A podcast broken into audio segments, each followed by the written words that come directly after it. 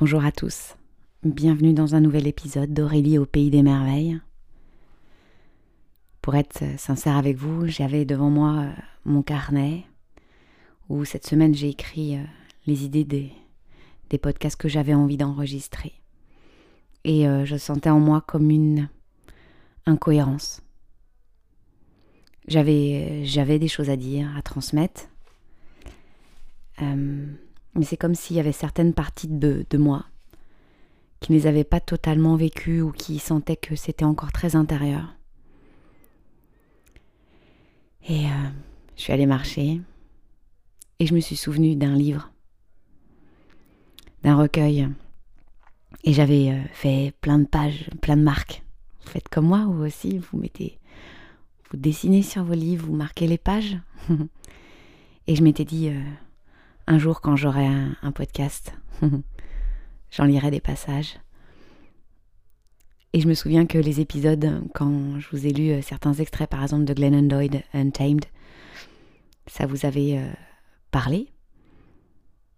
Alors je continue. j'aime bien faire la lecture. C'est quelque chose que j'aime beaucoup faire. Mes élèves euh, m'appelaient... comment ça s'appelle? C'est pas Père Castor, ouais, c'est ça, mais Mère Castor. je me souviens bien d'eux. Je vis un peu de nostalgie en ce moment. J'accueille. Ce livre, ça s'appelle, donc c'est de Paolo Coelho, Guerrier de lumière, et c'est une, édition où j'ai trouvé une trilogie. Et euh, peut-être que je reviendrai pour euh, vous lire des extraits de la deuxième et troisième partie. Cette première partie s'appelle Maktoub. Je vais vous lire euh, quatre passages. En fait, ce sont des, des passages qui durent une page seulement. J'aime ça aussi. J'aime dans la concision, la profondeur je ne peux pas euh, m'enfuir dans cette concision, je ne peux que plonger. C'est vraiment un, livre que j'aime particulièrement parce que, euh, vous savez, c'est ces livres où on feuillette et puis on tourne, on demande un message et puis on tombe sur un passage. Alors peut-être que les passages qui sont venus à moi, j'en avais sélectionné deux dans ce passage, j'en ai retrouvé, je suis allée en relire d'autres. Et euh, il y a l'élan de les lire, et peut-être que dans ces quatre passages, il y en aura un qui fera écho. Vous viendrez me dire, celui qui a fait le plus écho, quelle prise de conscience. Vous viendrez le partager à vos amis, à vos amis de conscience.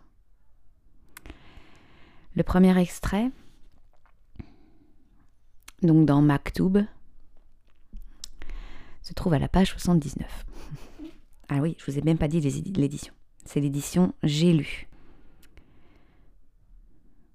Le maître dit Voyez comme certains mots ont été formés de manière que l'on comprenne clairement leur signification.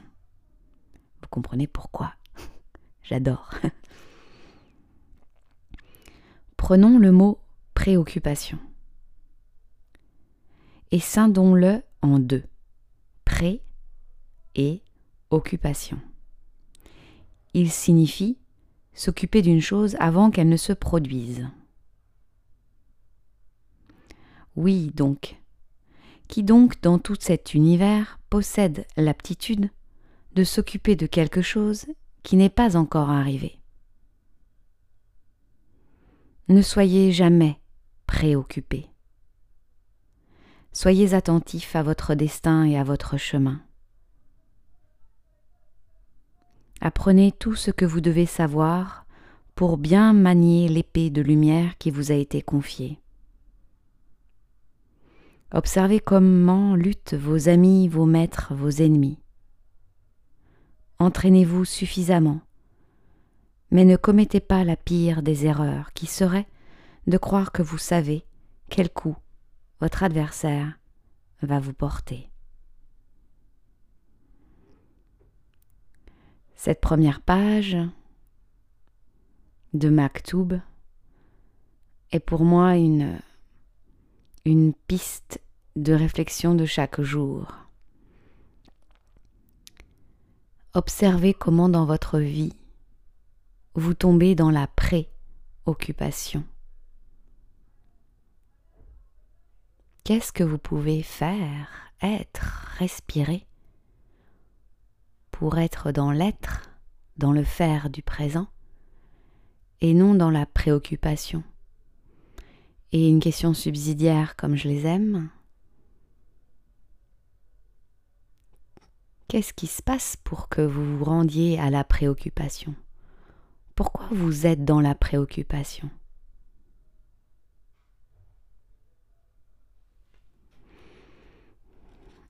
Sachez bien que les questions que je vous pose, je me les pose également. Et dans la préoccupation, il y a comme pour moi une véritable sensation physique.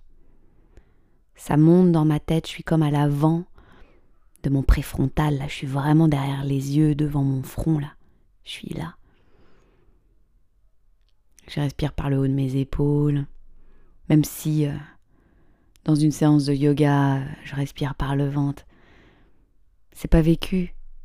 C'est une fausse respiration abdominale. Mon système intérieur, je peux pas lui mentir à mon système intérieur.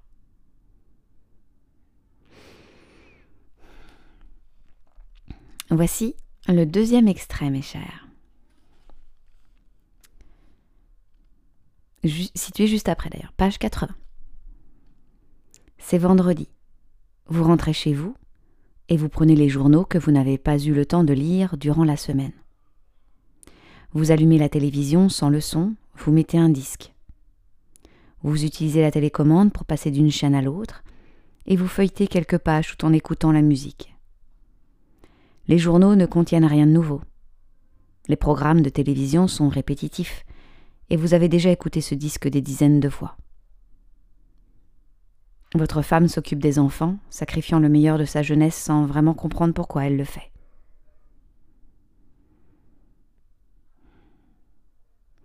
Une excuse vous passe par la tête. Bon, c'est la vie. Non. La vie, ce n'est pas cela. La vie, c'est l'enthousiasme. Essayez de vous rappeler où vous avez caché votre enthousiasme. Prenez avec vous votre femme et vos enfants et tâchez de le retrouver avant qu'il ne soit trop tard. L'amour n'a jamais empêché personne de poursuivre ses rêves. Concis, précis, efficace.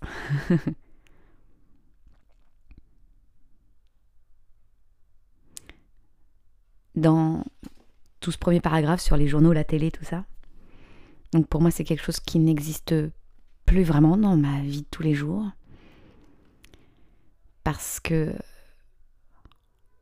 ça avait une énorme incidence sur mon monde émotionnel, mental, et j'étais en totale distorsion avec ma vérité. Et j'observe aussi que ce sont des dispersions, des addictions pour ne pas écouter, pour ne pas voir, pour ne pas être. Ce n'est pas que J'en ai pas créé d'autres. Hein.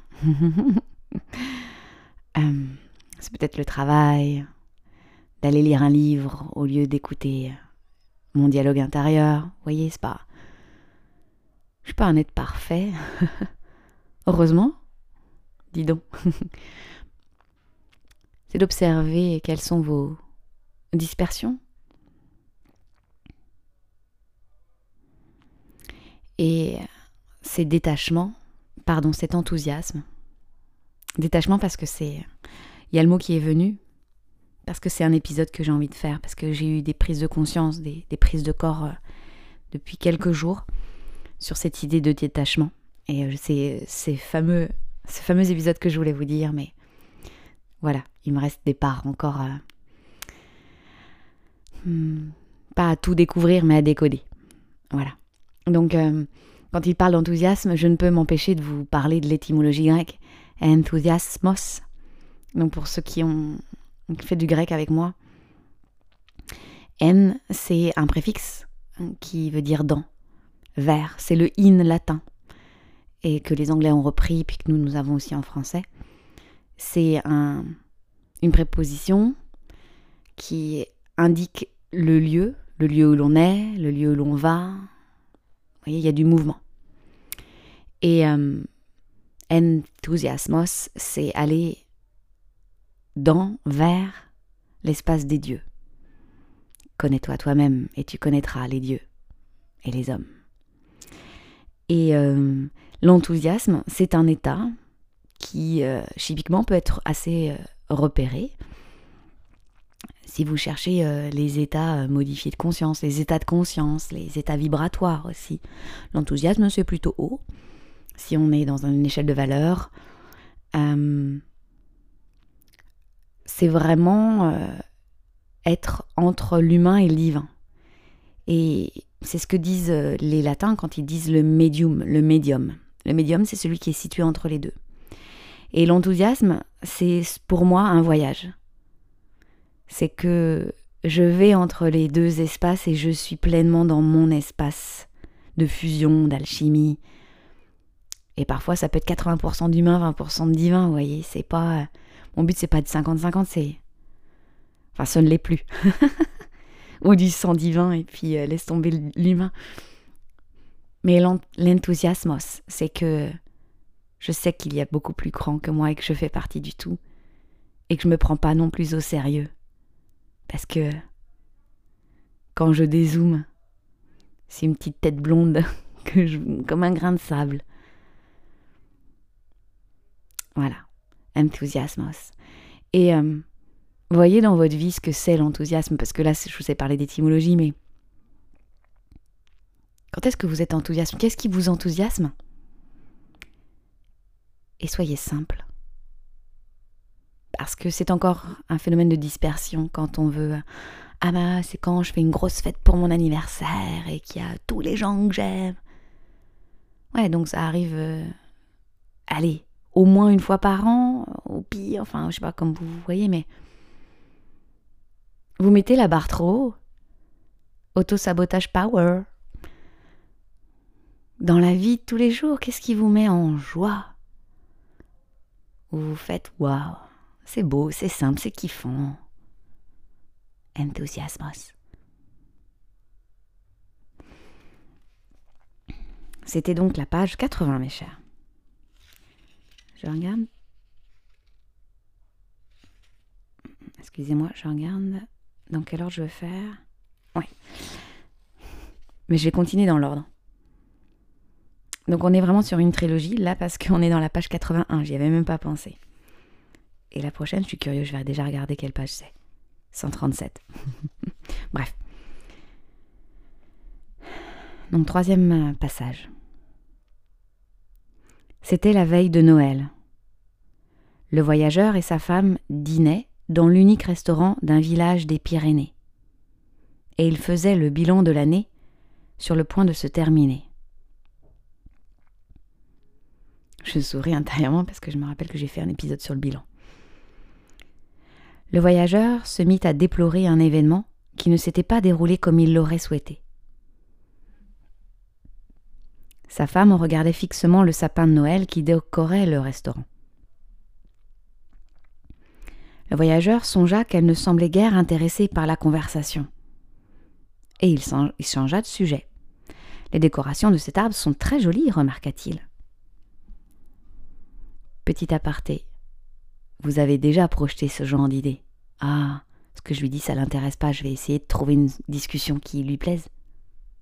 Fin de l'aparté. Donc je répète, les décorations de cet arbre sont très jolies, remarqua-t-il. C'est vrai, répondit-elle. Si tu observes bien, au milieu de ces dizaines d'ampoules, il y en a une de grillée.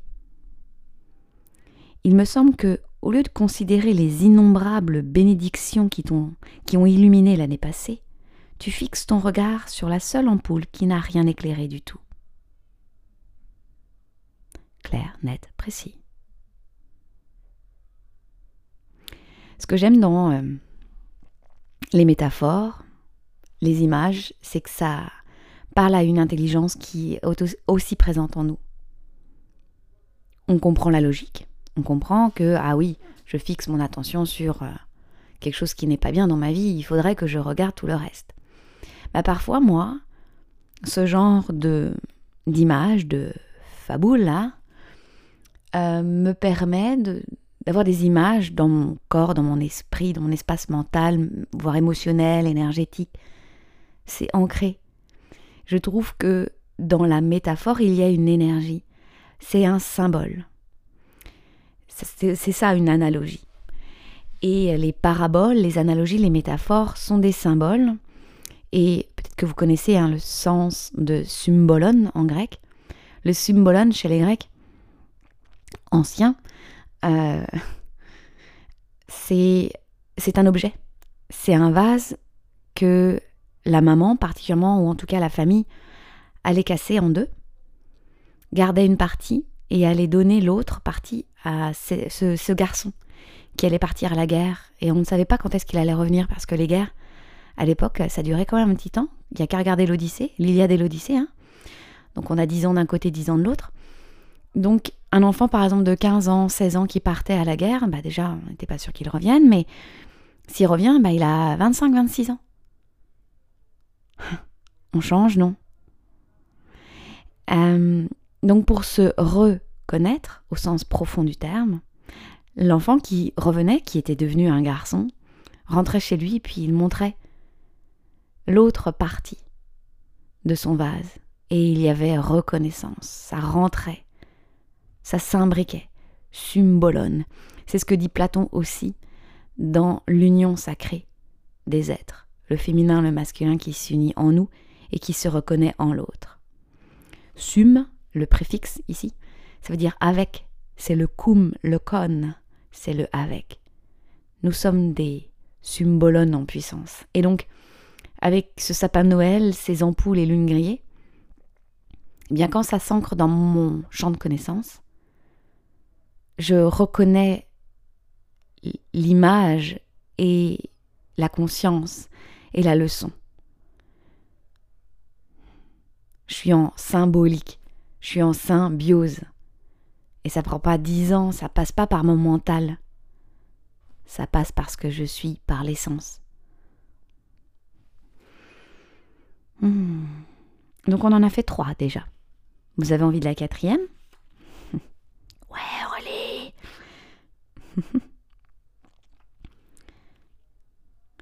je, sais pas pour vous, mais dans ce genre de livre, à chaque fois que je passe une page, je ne peux m'empêcher de lire. Mais je suis en podcast quand même, c'est sérieux, Aurélie. Donc c'est la, c'est le dernier extrait que j'avais envie de vous lire aujourd'hui. Page 137. Ouvrez vos manuels. Vous sentez la nostalgie là. donc je vous rappelle que c'est écrit par Paolo Coelho et donc euh, le premier groupe nominal euh, qui va arriver, ça va être la légende personnelle. Donc ça fait référence Paolo Coelho hein, avec l'alchimiste. Donc voilà. Hum, hum, hum. Dernier passage, on y va. Le maître dit La légende personnelle n'est pas aussi simple qu'il y paraît. La vivre peut constituer une activité dangereuse. Lorsque nous voulons quelque chose, nous mettons en mouvement des énergies puissantes. Et nous ne pouvons plus nous cacher à nous-mêmes le véritable sens de notre vie. Lorsque nous désirons quelque chose, nous faisons un choix et nous en payons le prix. Poursuivre un rêve a un prix. Cela peut impliquer que nous abandonnions nos vieilles habitudes. Cela peut entraîner pour nous des difficultés, des déceptions. Toutefois, quel que soit ce prix, il ne sera jamais aussi élevé que celui que paieront ceux qui n'ont pas vécu leur légende personnelle. Un jour, ceux-là regarderont en arrière. Ils verront tout ce qu'ils ont fait. Et ils entendront leur cœur dire J'ai gaspillé ma vie. Croyez-moi, C'est l'une des pires phrases que l'on puisse entendre.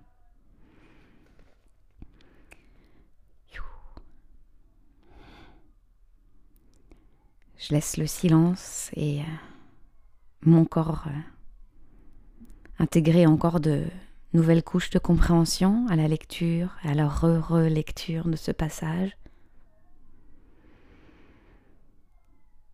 Ce qui y a de fort intéressant avec ces récits, c'est que les auditeurs, les récepteurs que nous sommes, recevons ce qui est juste pour nous. Il n'y a pas de meilleure réception à la lecture d'un texte, le tissu que forme un texte répond au tissu de notre conscience. Oui, en ce moment, j'enregistre donc au mois de janvier, et il y a ces temps de bilan et d'ouverture à 2023. Et chez moi, la légende personnelle, je ne sais pas si j'y suis pleinement en fait. Je ne peux pas vous dire. Je sens vraiment qu'il y a comme un appel intérieur qui fait que ça s'ouvre de plus en plus. Et j'ai dû fermer des portes. Et euh, c'est la première année civile que je fais sans eux.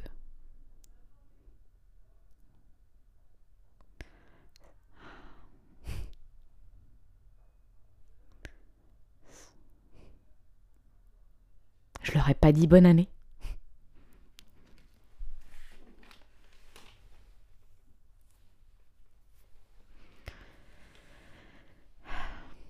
Alors je sais que certains écoutent.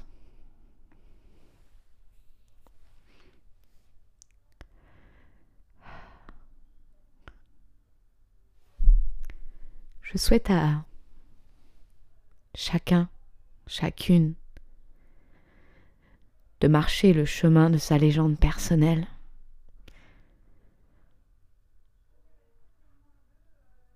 Je vous vois, je me vois, et j'accueille le tout, et j'accueille le rien.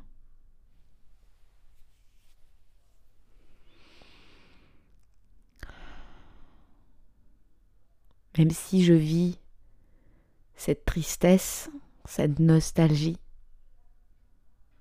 je suis ravie de la vivre. Ce n'est pas que je suis, je suis certaine que c'est le bon chemin. Mais chaque matin, je suis sur mon chemin, en pleine cohérence.